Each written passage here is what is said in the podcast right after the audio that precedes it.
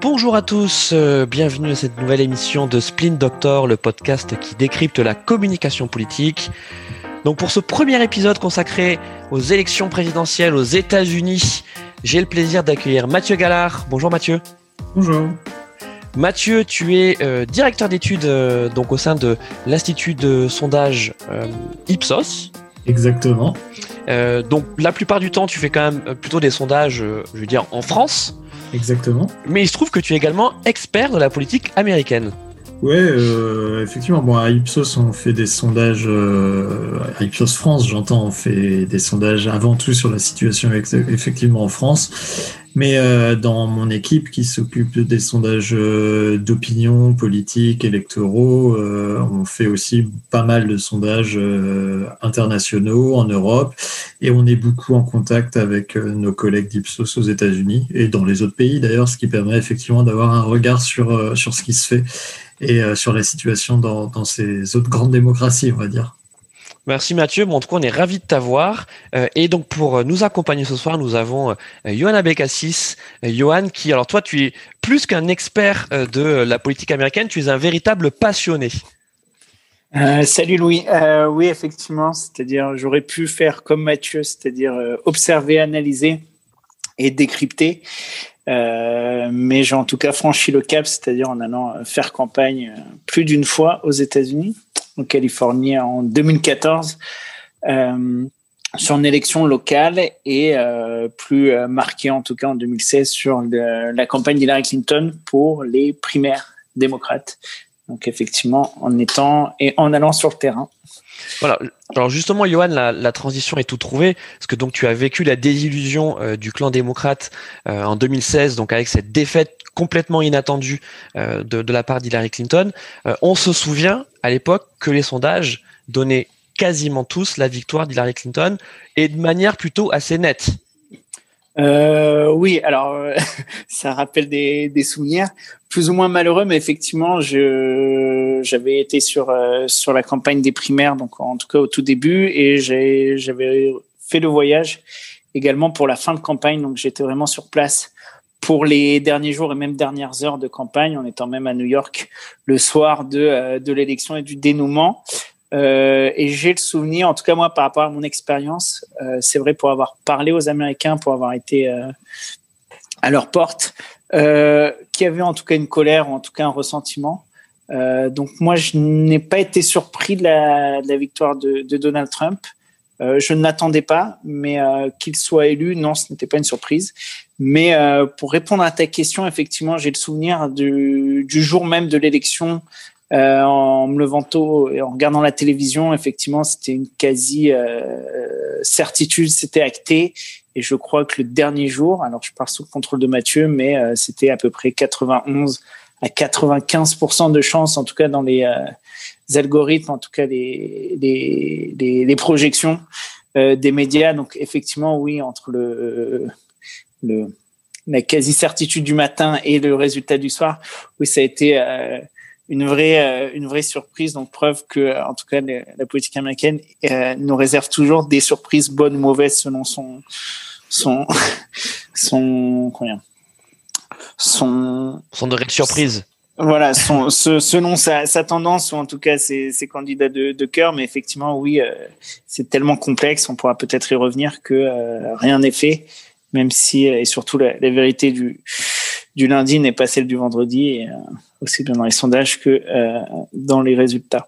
Alors c'est compliqué en fait pour pour nous en tant que Français d'avoir un regard objectif sur les élections euh, américaines euh, et notamment pour euh, faire le parallèle avec ce que nous connaissons nous en France. L'élection présidentielle américaine n'est pas une élection au suffrage direct comme celle que nous avons ici.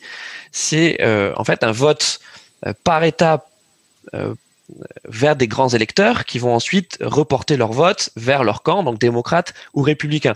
C'est notamment la raison pour laquelle Hillary Clinton avait ben, matériellement plus de voix que Donald Trump, mais elle avait moins de grands électeurs que Donald Trump. Or, ce sont les grands électeurs euh, qui, euh, qui, font l'élection. En fait, c'est peut-être ça, Mathieu, la, difficulté des, des sondages, c'est qu'en fait, on va sonder directement euh, l'électeur, mais ensuite, derrière, il faut repasser à la moulinette des grands électeurs.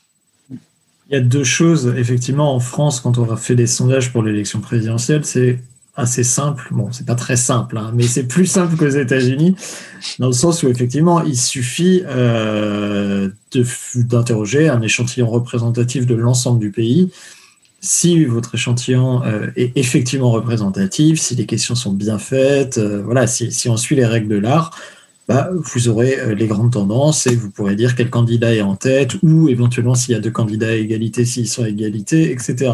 Aux États-Unis, effectivement, euh, on réalise des sondages, des sondages nationaux qui permettent d'avoir une idée du rapport de force au niveau national, mais c'est pas forcément euh, cet élément qui nous permet de dire quel est le candidat qui va l'emporter, surtout quand c'est relativement serré comme c'était le cas en fait en 2016. Les sondages nationaux donnaient en moyenne, euh, au dernier jour de la campagne, à peu près trois points d'avance à Hillary Clinton, ce qui est, ce qui est pas rien, mais ce qui est quand même relativement serré. Surtout que effectivement euh, la, la, spécificité, euh, la spécificité du mode de scrutin américain fait que ce vote des grands électeurs qui est basé sur le résultat des États, ce vote des grands électeurs en fait avantage les républicains tout simplement parce que les petits États euh, peu peuplés, plutôt ruraux, sont, euh, sont surreprésentés euh, dans le collège électoral. C'est-à-dire qu'un État, par exemple, comme le, le Wyoming, qui est peuplé par, il me semble... 500 000, je crois. Ouais, 300 000 ou 500 000, je ne sais plus exactement. Mais en tout cas, a proportionnellement plus de, de enfin, les grands électeurs du Wyoming ont proportionnellement plus de poids que les grands électeurs de la Californie qui compte 40 euh, millions d'habitants et quelques. Euh, donc il y a cet élément. Après, euh, aux États-Unis, il y a évidemment des sondages du coup pour prendre en compte cette spécificité par État. On en voit en ce moment des, des, dizaines par jour quasiment, donc notamment dans les États indécis, c'est-à-dire ce qu'on appelle les swing states. Ce sont euh, ces quelques États euh, où effectivement la situation est très incertaine. il y a à peu près autant d'électeurs républicains que d'électeurs démocrates. Et euh, c'est ces États qui vont effectivement décider, décider de, quel candidat va remporter la présidentielle, tout simplement parce que voilà, si Donald Trump remporte la Pennsylvanie, il gagne automatiquement l'ensemble des grands électeurs de cet État. Euh, les grands électeurs de chaque État n'étant pas répartis à la proportionnelle, mais euh, ce qu'on appelle le winner takes all, c'est-à-dire que mm. en fait le candidat en tête même d'une seule voix dans un État remporte l'ensemble des grands électeurs de cet État. Euh, et donc, on réalise des sondages dans chaque État. Et après, effectivement, bon, c'est assez compliqué parce que voilà, il y a beaucoup d'instituts de sondage qui peuvent donner des tendances un peu différentes. On le voit aujourd'hui. Euh, il y a après, effectivement, des, modèles statistiques qui permettent, euh, on, l'a vu beaucoup en 2016, qui permettent effectivement de donner des chances de victoire à chacun des deux candidats en fonction de ces sondages nationaux et de ces sondages locaux. Alors, effectivement, en 2016, voilà, bon, la plupart des sondages donnaient effectivement euh, à peu près 90% de chance à Hillary Clinton de l'emporter.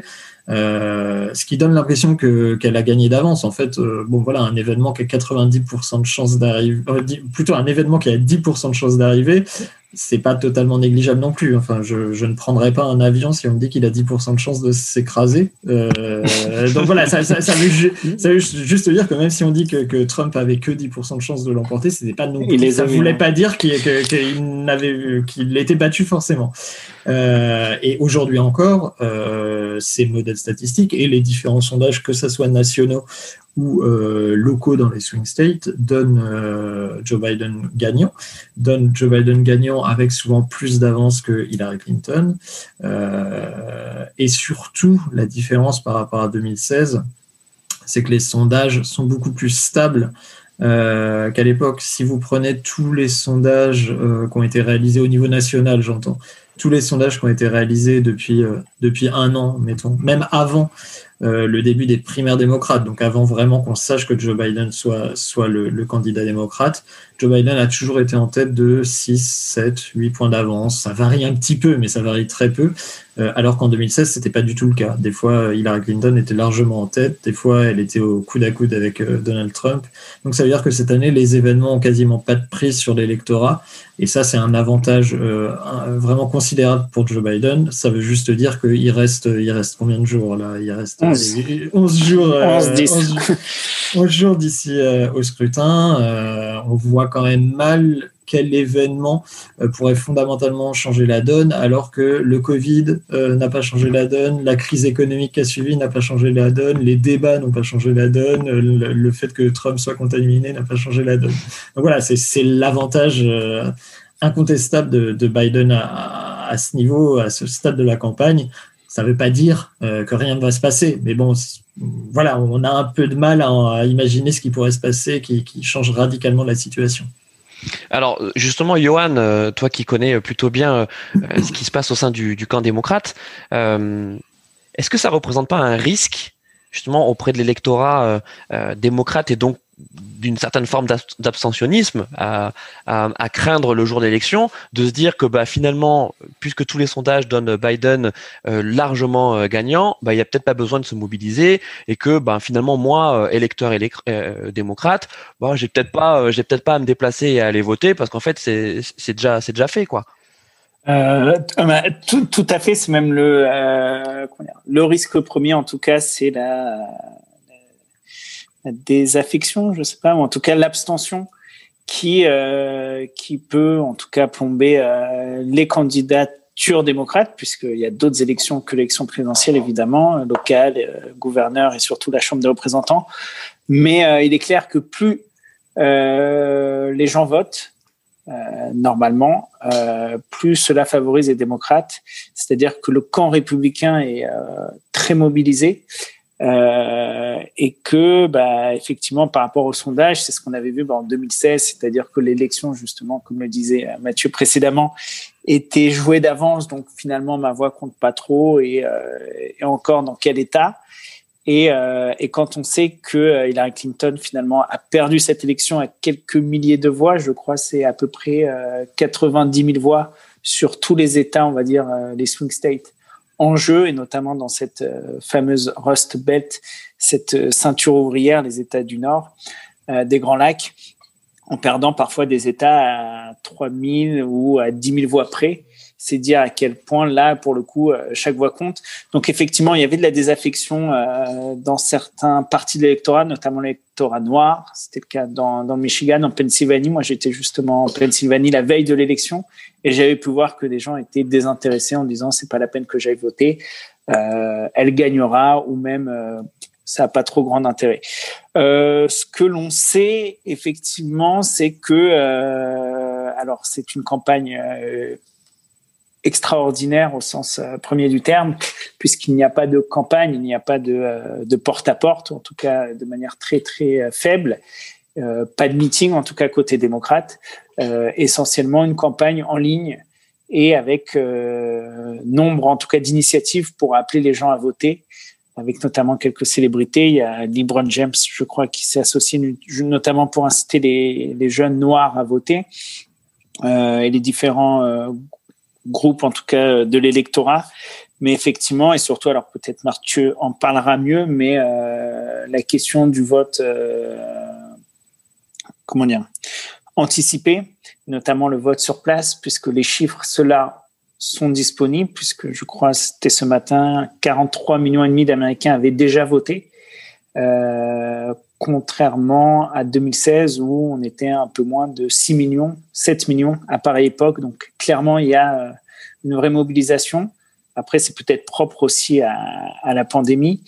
Et je crois aussi, il faut le souligner, qu'il y a aussi ce, risque, en tout cas cette peur que euh, l'élection soit en tout cas serrée, disputée, et qu'elle permette notamment à Donald Trump de pouvoir euh, revendiquer la victoire au soir de l'élection, si tant est que les euh, l'ensemble des résultats, en tout cas, des, ne soient pas en tout cas arrivés à temps, en tout cas dépouillés, mais permettent en tout cas de, de semer non pas le chaos, mais en tout cas l'ambiguïté et, euh, et un débat. Donc euh, oui, clairement, mais euh, on peut le voir, et je pense Mathieu a les, les chiffres, que dans certains États, notamment les swing states et dans nombre de comtés, notamment importants, euh, la participation étant très très très nette hausse. Parfois, j'ai lu des chiffres, je crois en Géorgie, au Texas, on est à plus de 220% de participation. Et notamment, on peut le voir dans quel partie de l'électorat, ou en tout cas de quel comté, des comtés qui sont euh, plus euh, noirs ou euh, plus à majorité blanche, des, des, des comtés en majorité hispanique et notamment l'électorat qui a manqué à Hillary Clinton, c'est notamment l'électorat noir, et du côté du Michigan, je crois, si je me trompe pas, et en Géorgie, mais aussi euh, au Texas ou en Floride, euh, les chiffres sont très, très, très euh, euh importants. Preuve, en tout cas, que euh, et peut-être qu'il y a une prise de conscience. Alors, on rassure tout le monde, les, les bulletins n'ont pas été dépouillés. Donc, si on a ces, ces, ces, ces tendances, on ne sait pas encore pour qui ils ont voté, mais on, peut le, présumer. Mais effectivement, plus les, euh, ça semble évident, ça, je crois que tout le monde est à peu près d'accord, même chez les Républicains, que Joe Biden devrait remporter le, vote populaire en nombre de voix. Euh, c'est assez net. Après, pour euh, au nombre de grands électeurs, c'est ce qui sera décidé et ce qui sera su en tout cas bah, à l'issue de l'élection. Et là, c'est l'incertitude. Mm. Mais, euh, mais effectivement, surtout, il y a, enfin, il y a eu beaucoup, beaucoup de, de campagnes de, de, mobilisation, notamment à destination des jeunes, à destination des, euh, des, des, catégories, en tout cas, de, de l'électorat qui souvent boudent un peu les urnes. En tout cas, le, surtout la campagne a été axée chez côté démocrate sur ça. Donc 2016 a, a servi, on va dire, de, de leçon, en tout cas sur sur ce point-là. Et, Alors, ouais. Euh, et, Mathieu, pour rester sur euh, sur le Parti démocrate, euh, sans faire trop de sociologie électorale, est-ce qu'on peut considérer que la campagne de, de, Biden, donc qui était quand même très axée sur l'anti-Trumpisme, hein, finalement le, le, programme de Biden, on, le connaît pas vraiment. Alors bon, je vais pas dire tant que français, mais mais mais c'est assez peu lisible. Euh, et, euh, et, en fait, il s'est engouffré dans, dans, une attaque frontale euh, à à la méthode Trump, à la présidence Trump, au bilan Trump, et, et c'était presque le repoussoir. Tout à fait. Bah, quand on vous demande aux électeurs démocrates, aux électeurs qui nous disent qu'ils vont voter pour Joe Biden, pourquoi ils vont voter pour Joe Biden, il y a une majorité d'entre eux qui disent qu'ils vont voter Joe Biden avant tout pour faire battre Trump alors que les électeurs de Trump disent plus qu'ils votent Trump avant tout pour faire élire Trump. Il y a quand même chez les républicains plus de votes euh, mus par des raisons positives, oui, d'adhésion euh, à Trump. Chez les démocrates, c'est moins le cas. C'était pareil d'ailleurs, euh, d'ailleurs en 2016.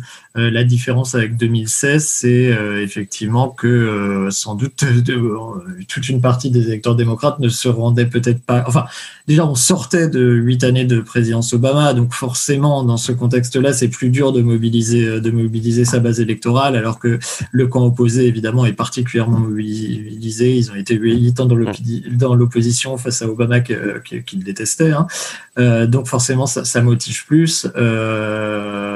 et en plus, voilà, les démocrates se rendaient pas forcément compte de ce qu'allait être une présidence Trump après quatre ans, il y a sans doute, il y a sans doute plus de mobilisation pour effectivement euh, le mettre dehors.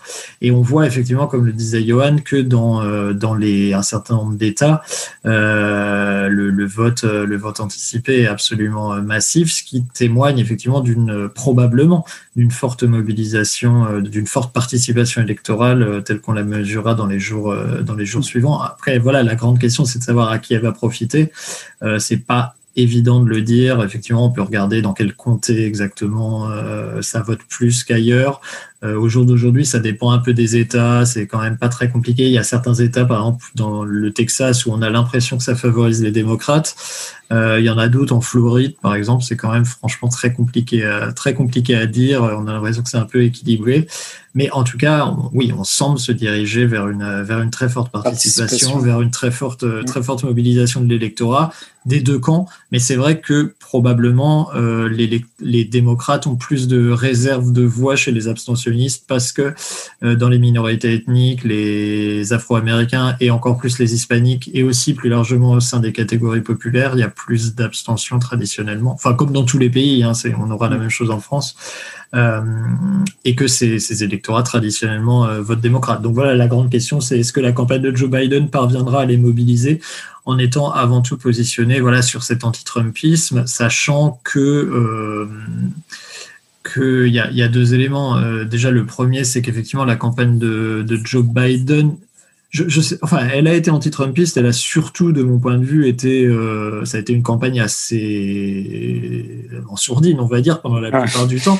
Et euh, alors, beaucoup de gens disent, voilà, c'est la faute du Covid. Euh, ils voulaient pas. Euh, à la fois peut-être lui même avait peur pour sa santé il voulait pas mettre en danger éventuellement les volontaires de sa campagne, ses électeurs, peut-être, mais j'ai aussi l'impression que c'est une stratégie électorale de la part de Biden et une stratégie plutôt habile de mon point de vue, c'est-à-dire il est dans la position d'être le challenger d'un président sortant qui est à la fois impopulaire. Euh, Donald Trump est à peu près à 40% de popularité. Bon, ça ferait rêver un président français, mais, euh, mais malgré tout, c'est aux États-Unis, ça n'est pas très bon, surtout, quand, surtout à l'approche de sa élection. Et euh, un président impopulaire est très clivant. donc voilà, tout l'objectif de la campagne de Biden, je pense, ça a été de faire en sorte qu'on parle essentiellement de Trump et que, en fait, euh, lui d'être très peu présent pour qu'en fait on ne s'en prenne pas à lui. Et on voit que ça a bien marché parce qu'aujourd'hui il reste relativement populaire. Toutes les attaques du camp républicain n'ont pas du tout fonctionné. Euh, on a essayé au début de la campagne de le faire passer. Euh, alors il y a eu une, euh, une ancienne, euh, il y a eu l'ancienne stagiaire euh, quand il était sénateur qui l'a accusé d'agression sexuelle, mais ça n'a pas trop pris parce que bon, ces accusations n'étaient pas très claires et elle n'a pas forcément été jugée crédible par les médias. Ensuite, il y a eu toutes les attaques du camp Trump sur le fait que Trump était euh, sénile, mais euh, bon, ça prend pas très bien. En plus, ça a tendance peut-être à être contre-productif auprès de l'électorat senior, un électorat qui est absolument essentiel dans certains de ces États clés, notamment la Floride et euh, surtout euh, voilà avec en plus des attaques qui étaient complètement incohérentes euh, on avait par exemple avant le premier débat d'un côté Trump qui disait que, que, que Biden était sénile ce qui est ce qui est pas très stratégiquement malin parce qu'avant un débat stratégiquement ce que les les candidats américains ont tendance à faire c'est dire moi je suis pas très bon en débat mon adversaire est vraiment brillant et comme ça bah, le finalement vous vous en sortez pas mal et c'est un peu vécu comme une divine surprise et les médias disent que vous, vous êtes le grand vainqueur alors que là Biden Trump a passé son temps à dire que Biden serait nul, qu'il ferait n'importe quoi.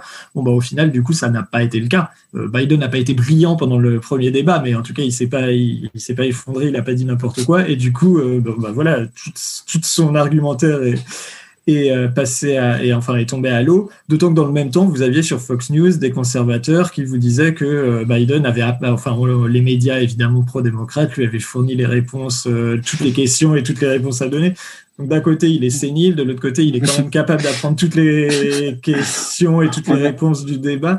C'est pas très cohérent et on a la même chose en fait sur le positionnement politique de Biden où d'un côté, il est d'extrême gauche, euh, voilà, il est pris en il est pris en otage par les l'aile de Bernie Sanders du Parti démocrate et en même temps on nous dit que il a vraiment euh, sous euh, voilà dans les années 80-90 il a pris des mesures vraiment extrêmement radicales notamment contre les Afro-Américains pour voilà tous les mettre en prison etc donc voilà, là encore, euh, des attaques du camp Trump qui sont pas très cohérentes, alors qu'en 2016, pour le coup, euh, le camp Trump face à Hillary Clinton était d'une cohérence et d'une efficacité redoutable. Donc voilà, on a une, une campagne qui, vraiment s'est très bien passée pour Biden parce que euh, voilà, il avait un positionnement relativement discret et il était euh, relativement difficile. Enfin, les attaques euh, du contre n'ont pas pris sur lui.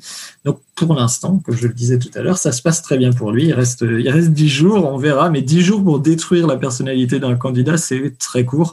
pour détruire celle d'Hillary Clinton, qui en 2014, hein, on s'en rappelle pas, mais c'était la, la, personnalité politique préféré des Américains dans les sondages, ça a quand même pris un an, un an et demi avant que sa popularité dégringole. Donc voilà, dix jours, ça semble un peu compliqué. Et euh, Johan, justement, euh, euh, pour parler un peu du, du, camp républicain, est-ce que Donald Trump, il a des soutiens de la part, par exemple, de Mitt Romney, d'autres personnalités du, du parti, ou bah, la, rupture que, Trump a, opérée déjà en 2016 au sein du, du camp républicain, en fait, se confirme, euh, se confirme à ce moment. Euh, alors c'est une question un petit peu délicate, surtout Mitt Romney, c'est pas son plus grand soutien. Je crois eh d'ailleurs il a il a annoncé hier qu'il avait voté et qu'il n'avait pas voté pour Donald Trump, sans préciser ou sans aller jusqu'à dire qu'il avait voté Joe Biden, mais clairement il n'a pas voté Donald Trump, c'est le même qui l'a dit. Euh, le fait est que Donald Trump a opéré une euh, une appropriation du Parti républicain. Qu'est-ce que le Parti républicain aujourd'hui? Je pense que il est difficile de le dire, même les républicains ne savent pas. Mais euh, le Parti républicain, tout simplement aujourd'hui, le parti de Donald Trump, c'est euh, peut-être même, euh, je n'irai pas jusqu'à dire un culte de la personne, mais c'est lui qui incarne les républicains. on dit que on soutient un président, en tout cas un candidat, tant que l'on gagne. Et, et comment dire, et on redevient, on retourne dans son parti, ou en tout cas on prend la tangente. Quand il perd, il y a quelques bruits qui courent que euh, en interne, certains s'alarment peut-être d'une défaite d'ampleur, pas seulement pour Donald Trump, mais pour les candidats républicains, qui, on le rappelle, sont aussi euh, sur euh, nombre de bulletins de vote, euh, les 435 sièges à la Chambre des représentants, donc dans tous les États-Unis, et un tiers du Sénat, plus les élections des gouverneurs et d'autres élections plus locales.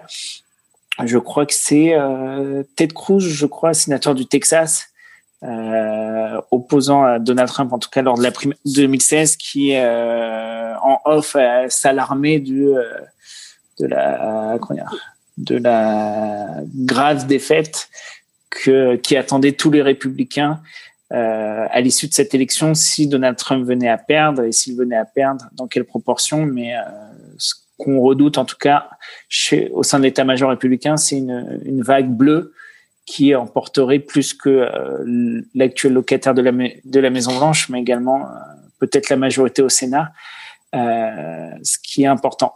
et des postes de, de, gouverneur, puisque les, républicains en détiennent quand même un certain nombre. Hein. Oui, et ils resteront, je crois, c'est un peu de la, vie assez majoritaire des, des, sondeurs que, alors, les élections de gouverneurs là aussi sont échelonnées dans le temps.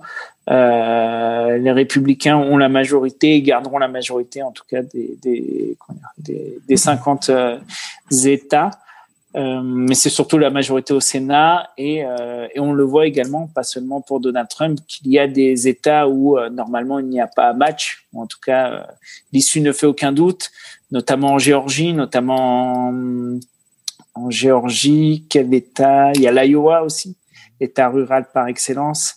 Euh, L'Insegram également en Caroline du Sud, grande figure en tout cas euh, au Sénat et euh, pour le coup quelqu'un qui marche dans les pas de Donald Trump, c'est-à-dire qui est peut-être même son principal défenseur au Congrès et qui est en difficulté euh, dans son propre fief, en tout cas dans son État, qui est quand même un État républicain, et d'avoir une telle figure en difficulté, en tout cas qui n'est pas assuré d'être élu, euh, ça montre déjà quelque chose. Rien ne dit qu'il ne sera pas réélu. Normalement, euh, ça devrait le faire. Mais en tout cas, le fait même qu'il soit challengé en dit non sur euh, sur en tout cas les, forces en présence, en tout cas des démocrates, en tout cas par rapport aux, aux, républicains. Mais pour répondre à ta question et de manière simple et synthétique, le parti républicain, c'est c'est Donald Trump et ses soutiens, c'est-à-dire, comme a dit Mathieu, un socle euh, ferme de 40, 42, 43% d'Américains. Mais en même temps, c'est ce qui correspond à un peu le nombre de républicains, 40 par rapport à 40% de démocrates et à peu près 10% d'indépendants, même si ça tend quand même à s'agrandir. Et euh, merci Johan. Et, donc euh, Mathieu, est-ce qu'on peut considérer qu'en qu 4 ans, le parti républicain s'est altéré, ou en tout cas que, que, les soutiens euh, du parti républicain se sont altérés en même temps que le parti, qu'on pourrait, en prenant une expression très française, est-ce qu'il s'est droitisé, est-ce qu'il s'est nucléarisé auprès peut-être d'une frange, alors on parle beaucoup des suprémacistes, on parle des, des pro-armes, est-ce que c'est quelque chose qu'on a pu constater en quatre ans ou c'est une période qui est quand même trop courte pour qu'on puisse tirer des conclusions c'est pas facile à dire. Enfin, incontestablement, voilà, que ce soit parmi les élites du parti, c'est-à-dire les grands élus, les grands donateurs, enfin, voilà, tous les gens qui travaillent dans le parti ou qui, qui en vivent, on va dire, ou parmi les électeurs.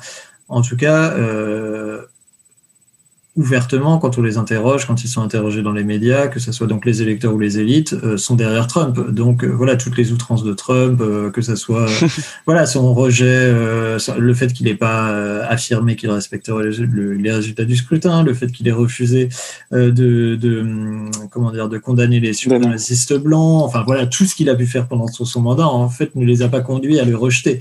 donc en tout cas, il y a il y a de ce point de vue-là effectivement une, une droitisation après, bon, je pense qu'elle est amenée à durer, mais on voit combien, voilà, combien le, leader du, le leader du parti a d'influence sur le, le, reste, en fait, sur, sur les gens qui suivent, parce que, voilà, sur un certain nombre de, de problématiques aussi. moins, moins, moins, moins clivantes peut-être, mais par exemple, je pense au protectionnisme contre le libre-échange. Donald Trump et un président euh, voilà, euh, très fortement protectionniste, alors que le Parti républicain traditionnellement était euh, très libre-échangiste. Ben, on a vu que les électeurs républicains, il y a, vous les interrogiez il y, a, il y a 5 ans, il y a 10 ans, ils étaient largement libre-échangistes, maintenant ils sont protectionnistes. Donc bon, on voit bien que tout ça est avant tout déterminé par, par le leader. Voilà, si Donald Trump perd, on pourrait imaginer qu'un parti républicain euh, fera un peu son aggiornamento en se disant que effectivement la stratégie de Trump a marché, mais qu'à terme elle peut pas vraiment marcher parce que son électorat, sa base électorale, elle est amenée à se réduire dans le temps.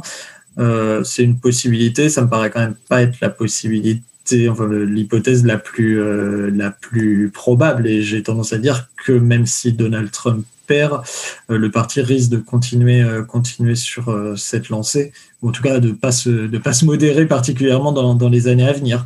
Euh, bon, sachant que c'est quelque chose qu'on voit, même si c'est évidemment beaucoup moins, euh, beaucoup moins fort et beaucoup moins caricatural aussi au sein du Parti démocrate. Euh, bah, tout simplement, vous prenez le programme, le programme de, je sais pas, de Al Gore en 2000 ou de John Kerry en 2004 et vous le comparez à celui de Joe Biden cette année ou de Hillary Clinton en 2016.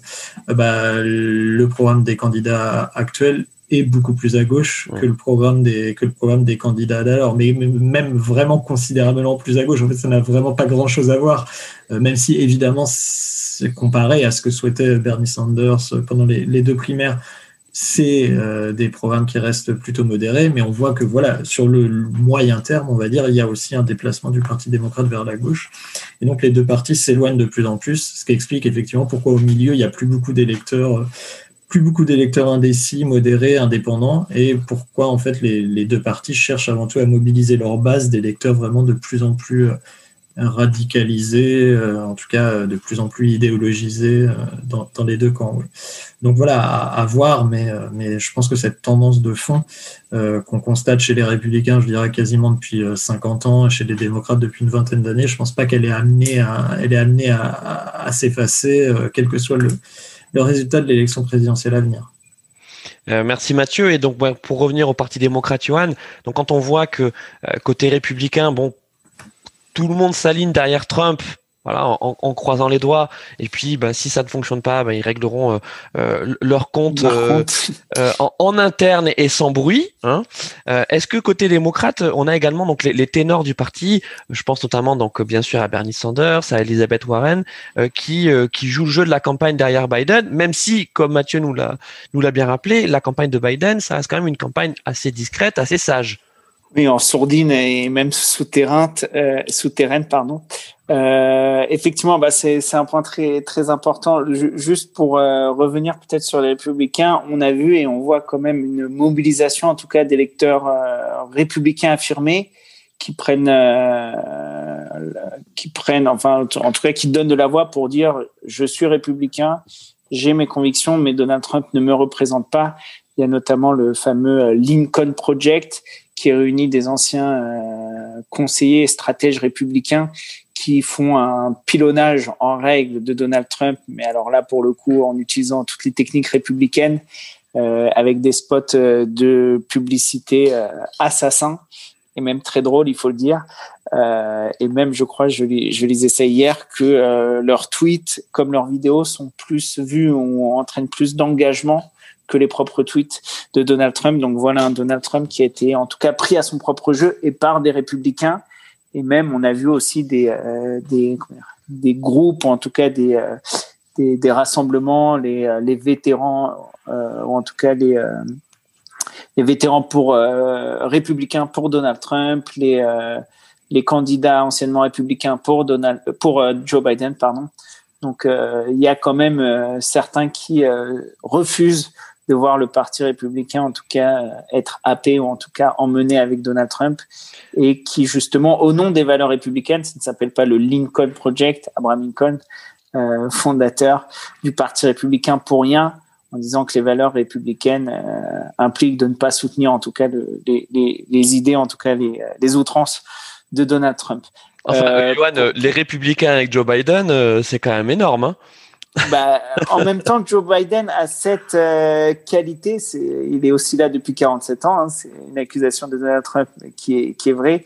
Joe Biden a quand même une, image de modéré, quelqu'un qui est extrêmement respecté de par son expérience, mais surtout par son humanité.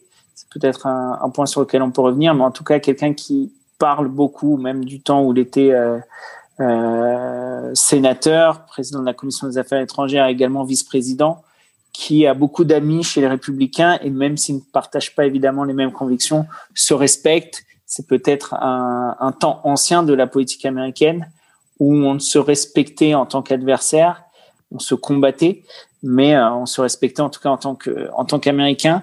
Mais euh, pour répondre là encore à ta question sur le Parti démocrate, c'est euh, une campagne hors du commun. Donc, si on avait une vraie campagne, on aurait eu des meetings un peu partout. et justement, l'utilisation par la campagne de Joe Biden de ces figures démocrates.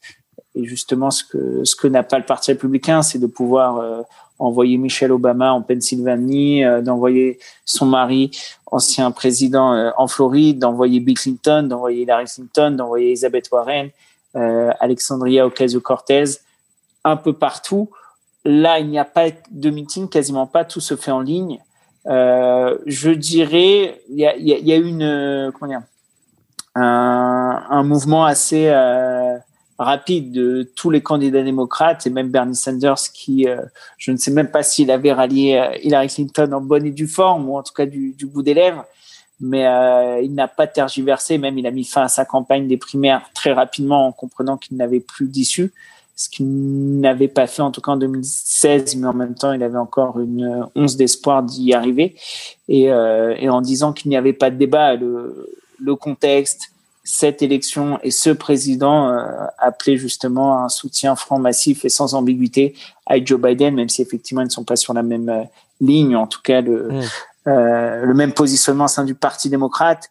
Elisabeth Warren joue le jeu. Hein. Elle fait des meetings, je crois, avec Kamala Harris, avec qui elle s'entend très bien. Euh, elles sont sénatrices les deux euh, à Washington. Euh, après, je sais que je, je, me suis posé la question. Enfin, c'est une bonne question. J'ai été regarder un peu l'activité de Bernie Sanders. Effectivement, dans ses tweets, dans, dans ses propos, euh, tout n'est pas ramené à l'élection présidentielle, tout n'est pas ramené à Donald Trump. Preuve qu'il continue en tout cas à défendre euh, ses idées ou en tout cas sa plateforme. Euh, et mais pour répondre à ta question, oui, ils sont derrière. Il euh, n'y a, pas de débat, il n'y a pas de voix dissonante et certainement pas discordante euh, pour euh, soutenir Joe Biden. Et là encore, Joe Biden n'est pas quelqu'un de, euh, de clivant, en tout cas au sein du Parti démocrate. C'est quelqu'un qui est respecté, qui a été vice-président huit ans de Barack Obama, quand même un peu figure tutélaire actuelle du Parti démocrate. Euh, c'est pas un candidat repoussoir, c'est euh, c'est un peu le, le grand le grand sage, en tout cas le le, le candidat d'avant. Donc oui, il y a une certaine euh, homogénéité, en tout cas unanimité derrière euh, derrière Joe Biden. Il y a, a même pas de voix en tout cas qui qui sort un petit peu du lot. Peut-être certains en pensent différemment, mais ça reste en tout cas très soit minoritaire ou alors très secret on verra à l'issue de, l'élection si euh, s'il y a victoire ou s'il y a défaite, évidemment. Euh, ça dépendra des, réactions, en tout cas des, prises de position par la suite. Euh, bon, pour terminer donc cette émission, une question pour pour tous les deux. Donc d'abord Mathieu, vous l'avez dit euh, et on, le vit tous en ce moment. Euh, donc la, la, crise sanitaire mondiale de la Covid est toujours incertaine. bon, il reste dix jours à, donc avant le avant le jour J de, de l'élection aux États-Unis. comment comment la pandémie, en quoi la, la pandémie pourrait changer la, photographie qu'on a aujourd'hui à dix jours? Pas vraiment comment la pandémie, enfin, quelle évolution pourrait faire que, enfin, reliée à la pandémie pourrait faire que, que la situation change drastiquement. Voilà, bon, la situation est, grave. On a dépassé les 300 000 morts. Ça a un impact économique non négligeable en termes de, en termes de chômage. Euh, voilà, il y a beaucoup de gens qui ont perdu leur emploi, qui sont, euh, qui sont dans une situation très précaire. Après, voilà, en dix jours, je pense pas que, que ça va particulièrement s'accélérer ou décélérer. Bon, le, le seul, euh, voilà, ce, dont Donald, ce que Donald Trump avait d'ailleurs vaguement évoqué lors du premier débat, c'est la possibilité d'annoncer euh, d'annoncer qu'un vaccin serait disponible. Euh, mais même ça, je doute que ça change radicalement les choses parce que, je, bon, voilà, je pense pas que les électeurs actuels de Joe Biden euh, y croient. Enfin, manifestement, d'après tout ce qu'on entend, en plus, si un vaccin était annoncé euh, aujourd'hui, de toute façon, il serait disponible, voilà, dans plusieurs mois. Enfin, il y aurait encore des tas de tests. Euh, donc ça, ça serait mis en avant évidemment par les démocrates et je doute que les électeurs, euh, voilà, les électeurs qui aujourd'hui soutiennent Joe Biden, qui sont avant tout mus par euh, leur rejet de Trump, qui est vu comme un personnage menteur, pas crédible, etc. D'un coup se disent ah oui c'est génial, bah, finalement on va voter pour lui. Donc je, je, bon, je vois pas vraiment ce que ça pourrait avoir comme impact. Enfin, j'ai du mal à imaginer un événement lié, lié à la pandémie qui puisse, qui puisse impacter l'élection en dix jours. Euh, après, voilà, je, on verra. Peut-être que je vais être, je vais être démenti.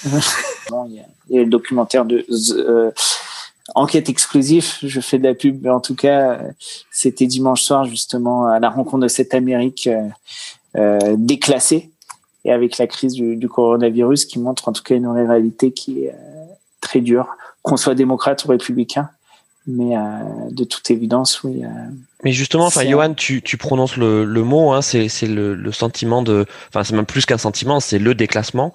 Euh, Trump avait fait campagne en 2016 euh, là-dessus. Hein, justement, mmh. c'était le, le Make America Great Again. C'est, aussi ça. Hein, euh, on va vous rendre votre statut, on va vous rendre votre votre, votre fierté. Là, la crise sanitaire, ça a été un accélérateur de, de déclassement. Et donc, bon, Mathieu l'a suggéré, c'est vrai que sur le plan sanitaire stricto sensu de, de la crise, on voit pas en dix jours ce que ça pourrait changer. Euh, en revanche, ce qui est certain, c'est qu'il y a toute une partie de la population qui s'enfonce, qui s'enfonce de, de, de, de, plus en plus, euh, et que ben, ces conditions-là vont forcément aussi avoir un, un impact sur la façon dont ils vont voter. Oui, alors à voir, hein, parce que je sais pour avoir échangé avec quelques Américains et qui, sont en lien direct, des gens qui ont perdu leur maison, qui ont perdu leur emploi, et qui ont perdu aussi des proches, hein, puisque c'est pas juste économiquement, mais quand on est à 200 000 morts, euh, on connaît forcément au moins quelqu'un qui connaît quelqu'un qui a perdu, si ce n'est pas direct, et surtout qu'à la différence de la France, en tout cas de certains pays européens, pour avoir un peu regardé les, statistiques et notamment euh, les chiffres, euh, il y a beaucoup de victimes très jeunes, pas âgées, c'est-à-dire plus de 65 ans, pendant 70 ans. Le New York Times avait fait une nécrologie justement des victimes du, coronavirus à New York. Et, euh, et, juste en regardant en diagonale les, âges, on avait des gens de 39 ans, 25 ans, des infirmiers, des professeurs et souvent euh, bah, des travailleurs pauvres. C'est une maladie avant tout de la pauvreté, le coronavirus qui frappe non pas sans distinction, mais euh, en particulier euh, les personnes qui n'ont pas d'assurance santé, mais aussi qui sont amenées à travailler et qui ne font pas de télétravail puisque leur job, en tout cas leurs, euh, emplois, s'ils en ont un, c'est souvent des emplois directs et, nécessaires. Donc, effectivement, donc après des gens qui ont tout perdu, est-ce qu'ils auront la conscience et le souvenir d'aller voter? Ça, c'est une autre question. Mais effectivement, sur, euh, pour rebondir sur euh, ce que tu soulignes, c'est-à-dire Make America Great Again, et même le soir même de l'élection, il avait dit mon slogan est déjà prêt pour 2020, c'est Keep America Great. Euh, c'est difficile de le vendre en Amérique, non, elle n'est pas great, en tout cas pas ce soir et pas à la veille de l'élection. Le coronavirus est passé par là, tous les pays sont frappés de plein fouet, certains plus que d'autres, euh, et clairement l'Amérique, en tout cas par, euh, enfin c'est j'ai un peu envie de dire que ce sont toutes les failles du système américain qui, qui apparaissent au grand jour, balayées par la crise du coronavirus, comme la gestion de Donald Trump, euh, qui est euh, la crise a mis en lumière, en tout cas, son désintérêt pour la fonction ou même son rapport à sa propre personne, puisque c'est une affaire personnelle. Lui contre les médias, lui contre les scientifiques, lui contre les, les fausses informations euh, c'est euh, donc cette crise finalement qui était imprévue et qui n'était pas souhaitable évidemment euh, souligne en tout cas les, les la réalité en tout cas à la fois politique, l'absence de non pas concertation, mais de, décision, en tout cas d'intérêt pour le sujet. C'est Barack Obama qui le souligne. Je fais pas la promotion de Barack Obama, mais en disant qu'à aucun moment il n'a montré un intérêt pour le sujet. Hein, rapidement, il a dit en, séchant les réunions sur le sujet en disant j'en sais plus que les médecins, je regarde la télé, je sais ce qu'il faut faire ou ne pas faire. Donc, en ne prenant pas en tout cas le, le sujet au sérieux. Donc, est-ce que l'Amérique est grande? Est-ce que sa promesse a été tenue? Ça me semble difficile, mais, euh, mais à écouter Donald Trump, il arrive quand même à vendre euh, euh, une promesse ou en tout cas une idée. Enfin, je pense que le, discours a changé et, je pars sous le contrôle de Mathieu, c'est-à-dire, ok, peut-être l'Amérique n'est pas aussi grande qu'on aurait souhaité, mais ce qui est sûr, c'est qu'elle ne sera pas sous Joe Biden. Et alors là, après moi, le chaos. Donc, gardons notre notre train en marche ou surtout le pilote euh, dans l'avion. Quoi. Merci, euh, merci Johan. Et bon, j'avais dit que c'était la dernière question, mais j'en ai vraiment ah. une toute dernière pour Mathieu, une toute dernière. Euh, est-ce que justement, donc Johan parlait de la gestion de la crise du, du, Covid par par Donald Trump.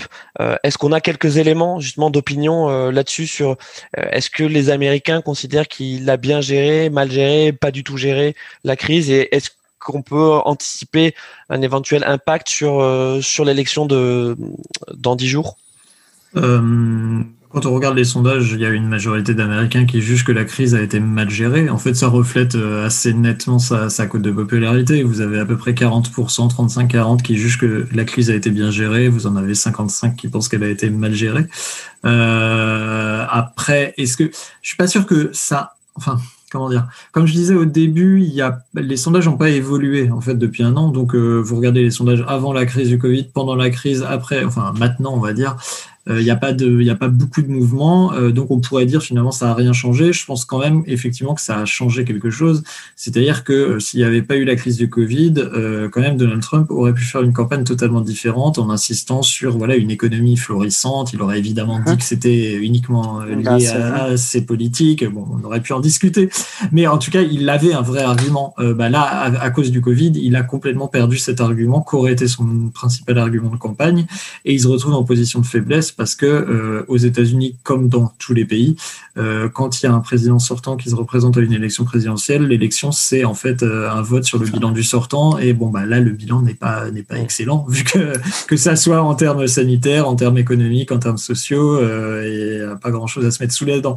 Donc voilà, c'est c'est difficile c'est difficile pour lui et ça explique sans doute cette campagne qui a été assez enfin voilà, la campagne de 2016 bon certains ont considéré après coup que finalement c'était une assez bonne campagne. Bon, ça reste à discuter. Mais en tout cas, même comparé à celle de 2016, celle-là semble particulièrement aberrante par certains côtés. Et on voit bien que les stratèges républicains ont été complètement pris de court et effectivement n'ont pas su comment y réagir. Euh, donc voilà, je, je, je pense pas que ça ça a vraiment changé la dynamique, mais ça a vraiment enlevé euh, l'argument principal de Trump. Et c'est ça, en fait, l'effet principal du, du Covid sur cette élection, euh, s'il n'y a pas de surprise d'ici 10 jours. Parfait. Bah écoutez, merci beaucoup à tous les deux. C'était euh, c'était très riche, très intéressant. Je ne sais pas comment je vais faire pour monter cette émission. je pense que je ne vais rien couper. Voyez. Et donc merci de nous avoir écoutés. C'était donc la première émission euh, dédiée donc à l'élection présidentielle américaine euh, sur Splin Doctor. On vous invite euh, à interagir avec nous sur sur Twitter. Donc Mathieu Gallard et Johan Abekassis donc on, sont tous les deux sur Twitter. Donc n'hésitez pas à leur poser des questions, à interagir avec eux. Ils sont tous les deux très prolixes et également avec le compte Twitter de, de Splin Doctor. On sera ravis d'échanger avec vous. Merci beaucoup et à bientôt.